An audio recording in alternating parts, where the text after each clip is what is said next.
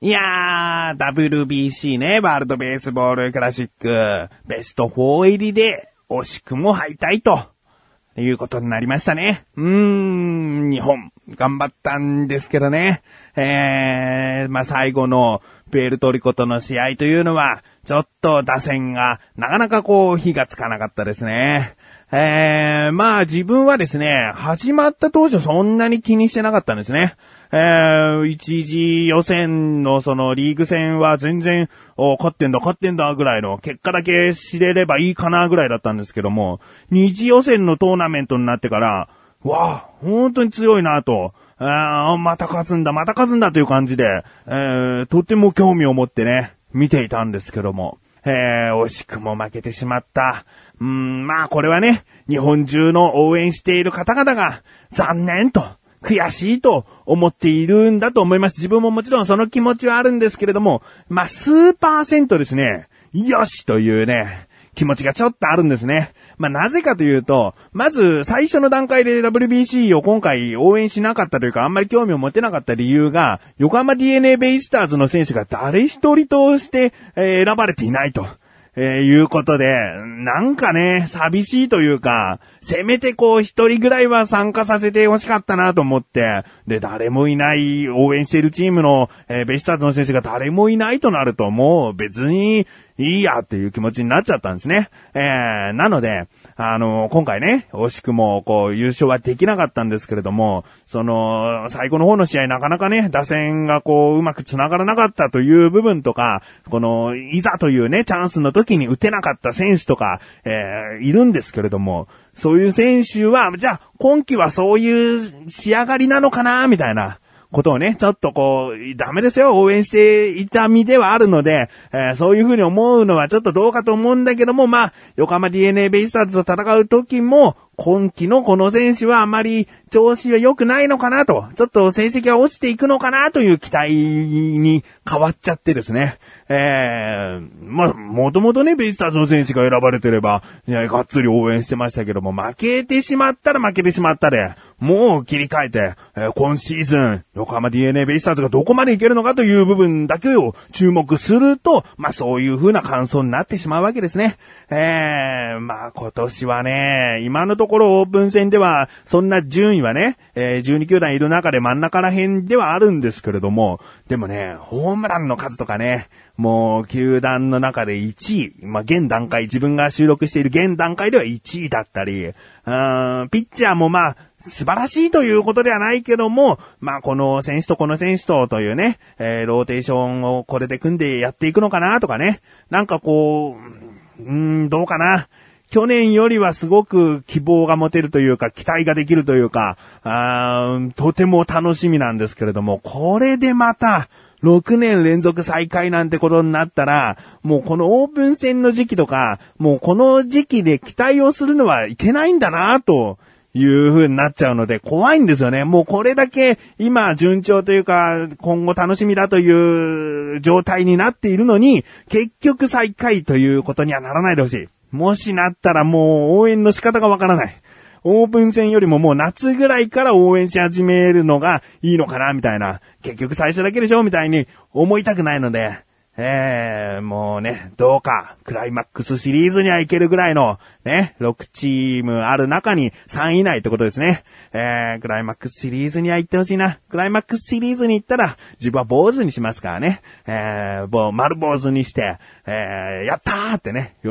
びを頭で表現したいなと思っております。うん。まあ、今回はですね、えー、にわかプロ野球ファンとして、えー、お話ししたいということがありますので、えー、タイトルコール後に話します。ということで、本当に WBC で負けた時点では相当なショックを受けていた自分がお送りします。菊池のなだらか向上心。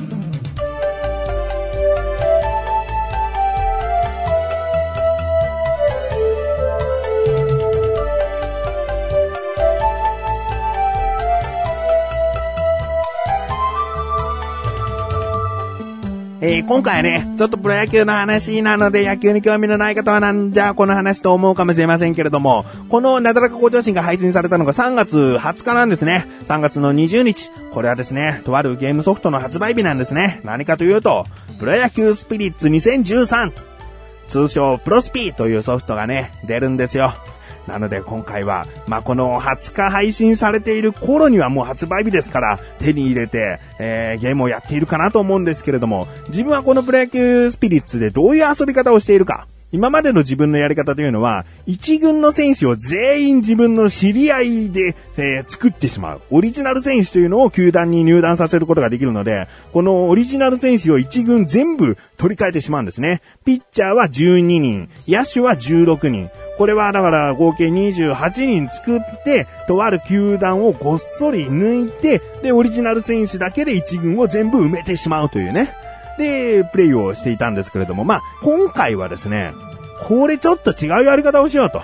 思っているんですね。何かというと、この作った選手を、その、いろんな球団に所属させる。ああ、これの方がなんかここを対戦したら、あ、自分の知り合いのあの子が入団したチームだね、みたいな、そういうなんか対戦するたびに相手が楽しみになってくる楽しみ方にしようかなと。で、自分はもちろん、ベイスターズですね。えベイスターズに入団するんですけれども、入団するんですけれどもっていう言葉もすごいですが、えー、まあ、各球団に、に二人、最低二人ですね。うん。で、このね、28人作る時の自分の勝手なね、えー、縛りというかルールなんですけれども、この野手、つまりピッチャー以外の選手はですね、ほとんどが前働いていたアルバイトのメンバーなんですね。なので、まあ、この番組以外にも自分が作った番組を聞いてくださっている方はご存知かもしれませんが、小高祐介だったり、菅井良樹だったり、関本慎也だったり、あとマシュル、えー、この男たちはですね、野手として活躍するわけですね。えー、ちなみに興味ないと思いますけれども聞いてくださいね。えー、自分はキャッチャーなんですね。で、マシュルはセカンド。うん。で、小高は、今回はライトになりますね。えー、小高はライトで、菅井がレフト。で、関本がショート。というね。えー、他にも、このアルバイトで働いていた人たちは、えー、それぞれのね、ポジションについているんですけれども、それだけではね、ちょっと16人埋まらないなということで、えー、数名、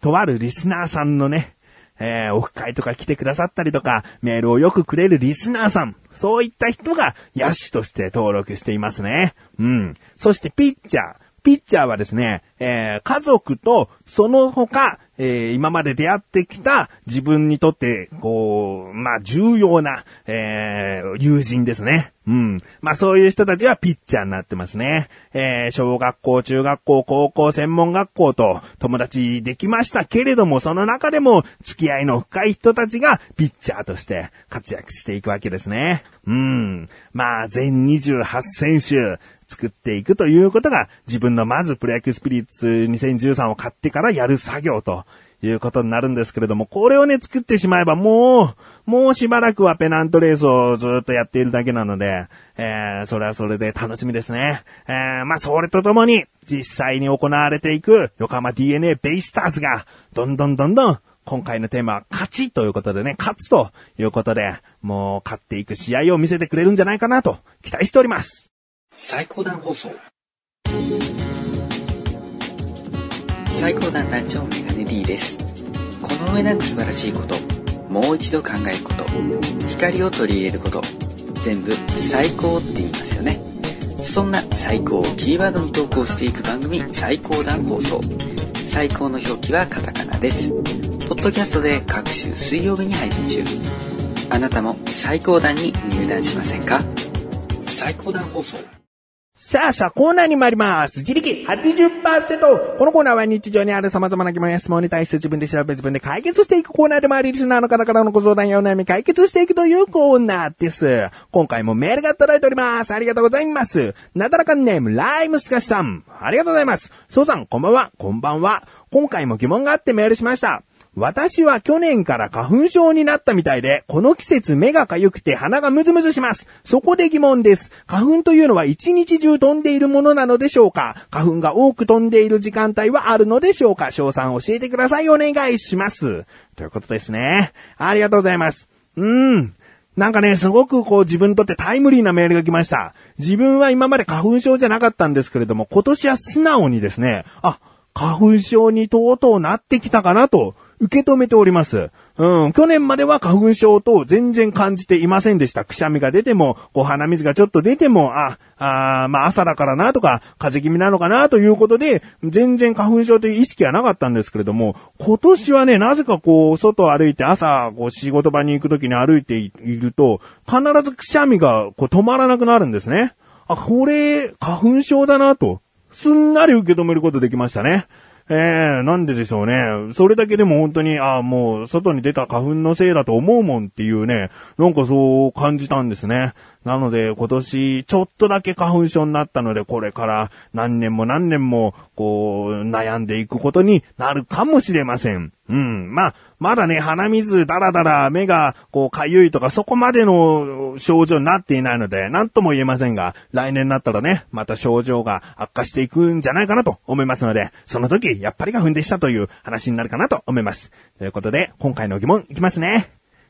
花粉というのは一日中飛んでいるの？そして多く飛んでいる時間帯っていうのはあるの？ですね。調べてきました。ここからが答え。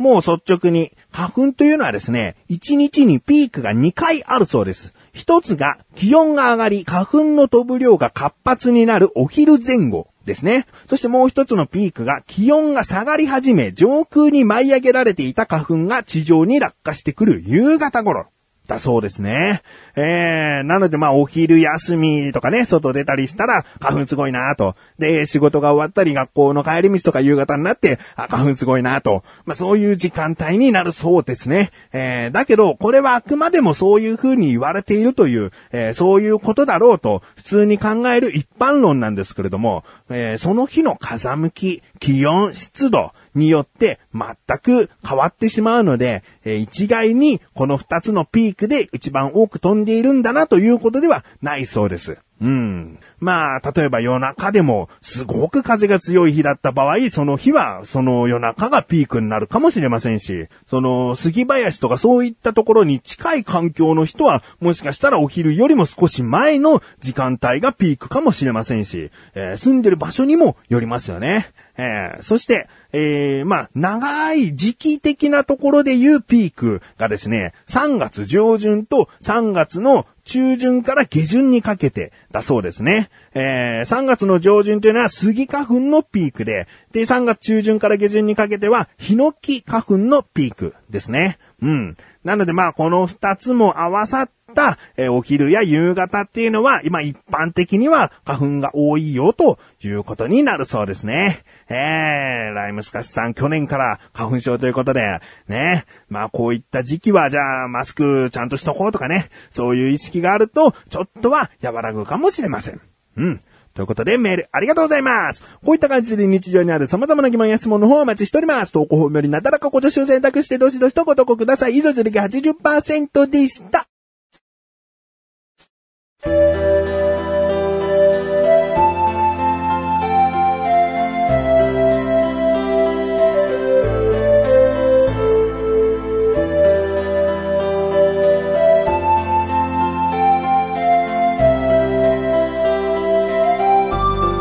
ディングでーす。あのー、ライムスカッスさんね、今回メールくださったんですけれども、直接、こう、メールアドレスを打ってメールを送ってくださいました。えー、そのアドレスというのはね、たまにしか言っていないんですけれども、なだらかアット横断歩道 .com で、えー、まあ、携帯電話に一度でも登録していただければ、疑問がふと思い浮かんだ時にピピピとこう打って、えー、メールを送っていただけたらなと思っております。なだらかアット横断歩道 .com の綴りは、nadaraka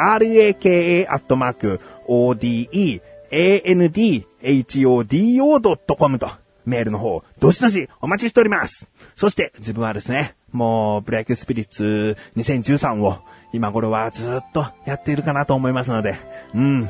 まあ次回ももし、このソフトのこの野球ゲームの話になってしまったら申し訳ありません。えー、ということで、なかなかご女子は毎週水曜日更新です。それではまた次回、お相手は菊池勝利したメガネたまわりでもあるよ。お疲れ様に